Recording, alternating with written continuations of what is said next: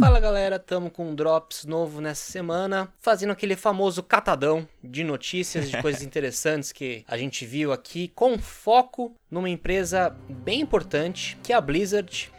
P3, a empresa que era por muito tempo a queridinha dos gamers, daí deu uma bela caída. Quem É. sabe agora se eles voltam aos bons tempos. É, já faz um tempo, né, que fala da é famosa crise da Blizzard.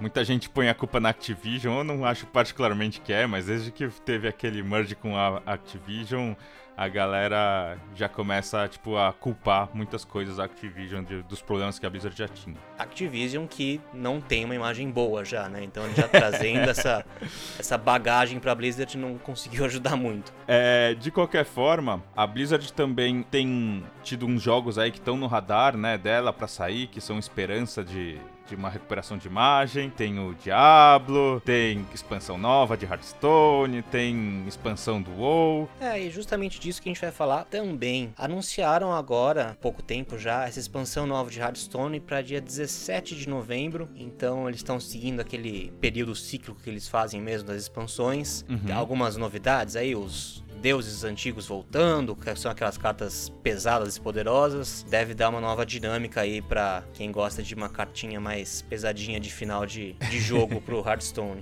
Eu, particularmente, eu joguei bastante Hearthstone, né? Pra quem não sabe, aliás, o Mate foi até me conferir na, na final do torneio É. universitário, uns anos atrás. loco. Mas é. Eu acho que o Hearthstone perdeu bastante já faz um tempo eh, do público. Ele teve ali uma queda quando o Ben Brode saiu, que era o lead designer né, do, do Hearthstone. E. Mas ainda assim, tipo, teve coisas interessantes, coisas legais. Eu acho que quem tá contente com o jogo hoje em dia, desde o Battlegrounds, desde alguma coisa que tenha acontecido, modo novo de jogo e etc., vai continuar feliz e vai ser aí abençoado com um pouco de conteúdo numa direção que fique satisfatório, sabe? É, e o problema também de Hearthstone, não necessariamente do Hearthstone, foi que ele surgiu primeiro, depois os concorrentes chegaram, né? E eram concorrentes de peso.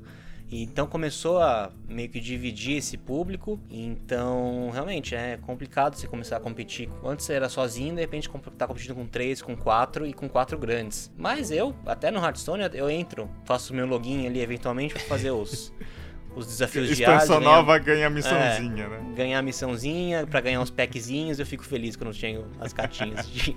Ó, usando de ponte para as outras coisas que a gente vai falar também, mas ainda é, sendo algo relevante pro Hearthstone, o que eu acho que mantém aí a Blizzard relevante, né, e dá essa esperança, são as franquias que ela tem e esses universos que ela cria. Então, no caso do Hearthstone, todo o universo do Warcraft, etc, acaba puxando aí a atenção de todo mundo que gosta muito desse universo. E daí, lógico, o próxima expansão do World of Warcraft também tem esse viés, né? Então, essa próxima expansão que tá anunciada para 2020, ainda não tá com uma data marcada, tinha uma outra data antes, mas foi adiado e parece que vai trazer bastante coisa. A galera tá bem ansiosa para chamar Shadowlands, é isso a, a expansão? Mas- Exatamente.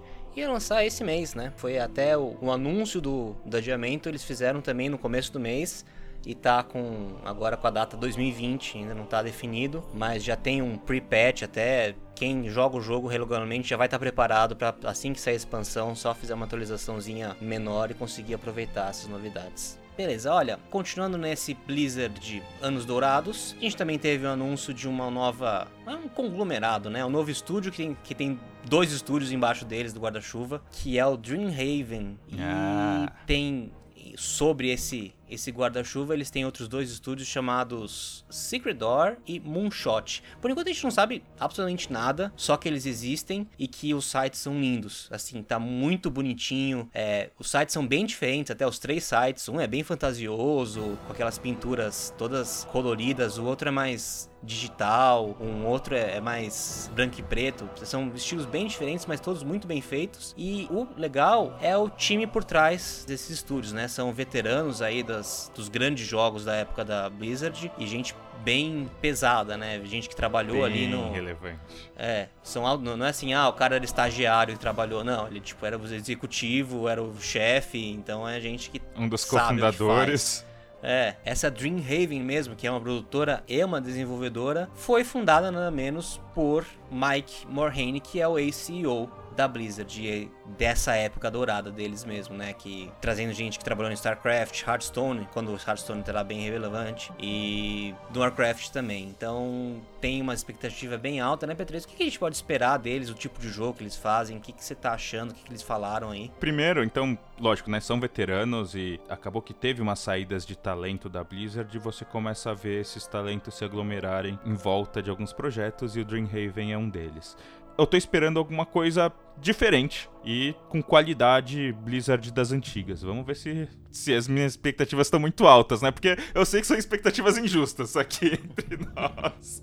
É, e outro desse grupo também, desertor, vai, que saiu da, da Blizzard, também a gente tem notícia agora dessa semana passada que tem outro estúdio. Então já são três estúdios praticamente de ex Blizzards. Esse outro estúdio chamado também Frost Giant e enquanto os outros não falaram muito o que eles querem fazer, esses falaram assim, ó, a gente quer fazer o próximo grande RTS, né? Aquele jogo de estratégia é. em tempo real. Também não tem informação, mas pelo menos o gênero a gente já sabe que eles estão querendo fazer, o primeiro jogo deles coisa que vem super a calhar, né? Acabou de ter também mais uma notícia que o StarCraft 2 vai parar de ter novos produtos relacionados ao StarCraft 2, basicamente. Então não vai ter mais nenhum, nenhuma coisa paga a respeito. Ainda tem suporte, uh, mas natural, é um jogo de bastante tempo atrás e já estava na hora, digamos assim. Mas é um gigante é um pouco triste, né? Ver que as coisas têm ciclo e têm fim. Então é engraçado ver aparecer um estúdio ali concorrente de desertores, como você falou, que estão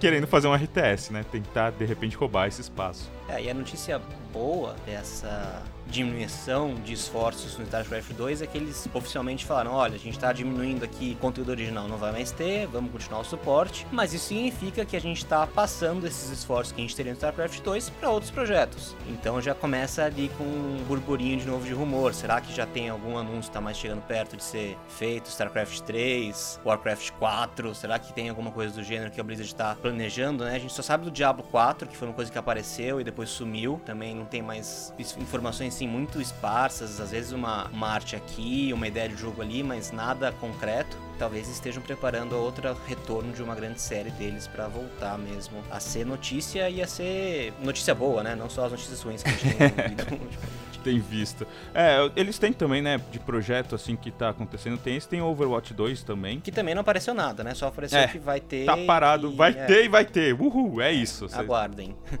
Exatamente.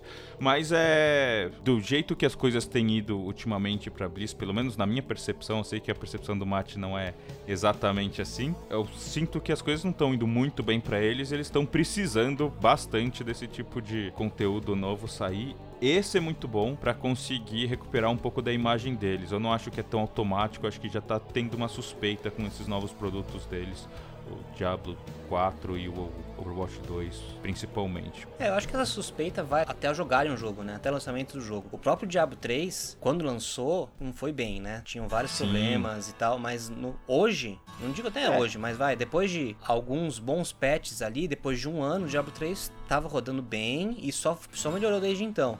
De repente, aprendendo isso, eles já lançam o próximo, vai, considerando Diablo 4, que é o jogo que deve estar mais próximo de ser entregue, jogo grande. Já lançando o jogo inteiraço, sendo um jogo bom, eu acho que essa fama começa já vai debaixo do tapete, assim, quase que automaticamente, sabe? Não, As concordo. vão esquecer muito rápido que tudo que aconteceu, falar assim, olha aqui, esse jogo aqui é uma obra-prima e pronto. É, eu, eu, concordo com você. Eu só acho que vai ser uma surpresa boa, sim, mas vai ser uma surpresa muito grande alguém lançar um jogo completo no data de lançamento, porque isso é uma coisa que, assim, tirando poucas exceções, eu não vejo faz muito tempo na indústria. A expectativa nossa começou a baixar, né? A gente não espera que o jogo seja lançado como ele devia ser lançado. Eu só quero um jogo, eu só quero um jogo completo no lançamento, não quero mais nada.